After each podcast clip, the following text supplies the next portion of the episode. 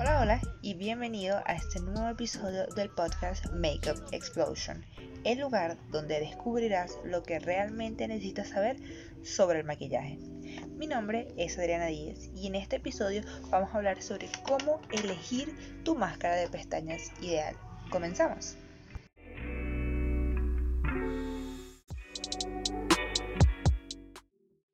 Que todos en algún momento hemos visto la publicidad de alguna máscara de pestañas, donde la modelo luce unas pestañas largas, rizadas, abundantes y definidas.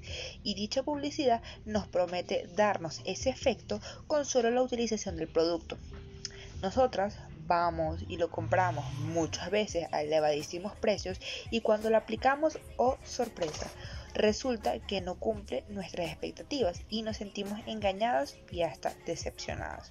Pero tranquilo, que no estamos aquí para despotricar sobre algún producto o lo engañosa que pueden llegar a ser sus publicidades, sino para hablar de cómo escoger una máscara de pestañas que de verdad te sirva a ti y que vaya de acuerdo a tus necesidades. Que además está decir que así como hay productos que realmente no cumplen lo que prometen, hay otros que trabajan de mil maravillas. Así que centrándonos en estos últimos, entremos en materia. Como primer punto tenemos la gran pregunta. ¿Qué efecto queremos lograr? Y créeme que yo sé que parece una pregunta muy obvia y hasta tonta, pero tú y yo sabemos que muchas veces compramos un producto sin tener ni la menor idea de qué hace o qué efecto queremos conseguir con él. Así que lo primordial y lo más importante es definir qué buscamos si largo, si curvatura o rizo, si volumen o quizás definición. Una vez que lo tengamos claro, damos pasos firmes hacia el éxito mascarillil. Segundo punto tenemos conociendo a los sujetos en cuestión. Y es que es de vital importancia conocer cómo son tus pestañas y cuáles son sus necesidades, ya que si tus pestañas son largas y delgadas, lo ideal para ti es el volumen.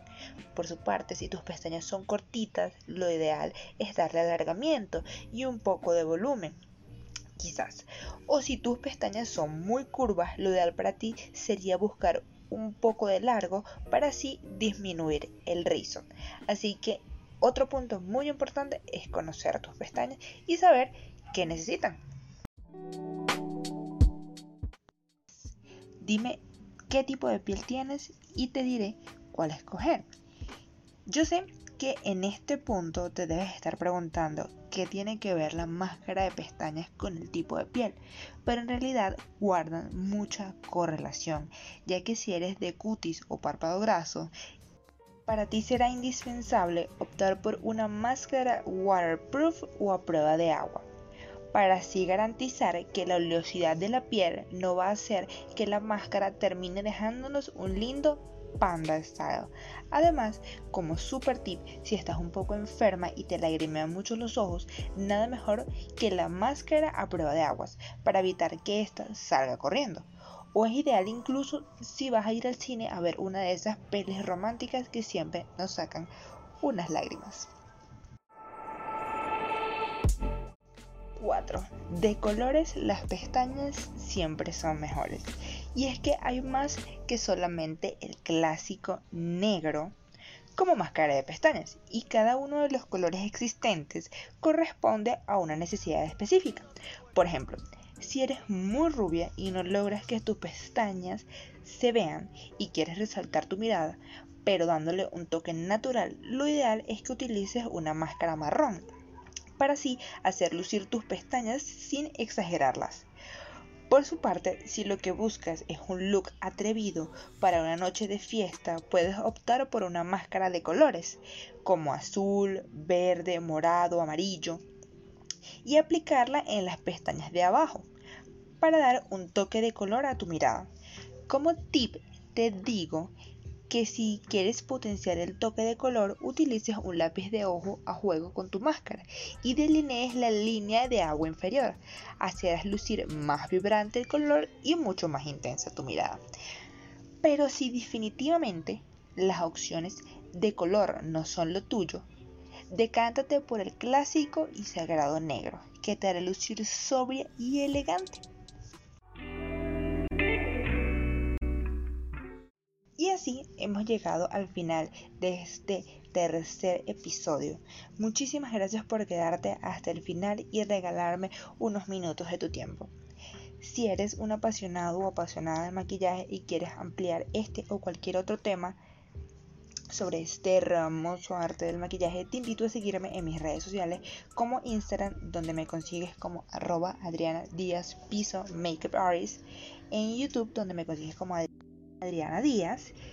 Y por supuesto, si te estás iniciando en este maravilloso mundo o te gustaría conocer un poco más sobre maquillaje, te invito a mis clases de maquillaje en Patreon, donde me consigues como Adriana Díaz Makeup Studio, donde obtendrás dos clases de automaquillaje semanales para saber lo que realmente necesitas saber. Y más ahora en este momento en el que pues todos tenemos que estar en casa. Nada mejor que invertir pues el tiempo en algo que sea realmente valioso y productivo para ti. Así que te invito a que pases pues por mi Patreon y te unas a nosotros porque a partir de esta semana vamos a empezar a actualizar, a subir contenido. Las clases van a tener un costo realmente bastante económico.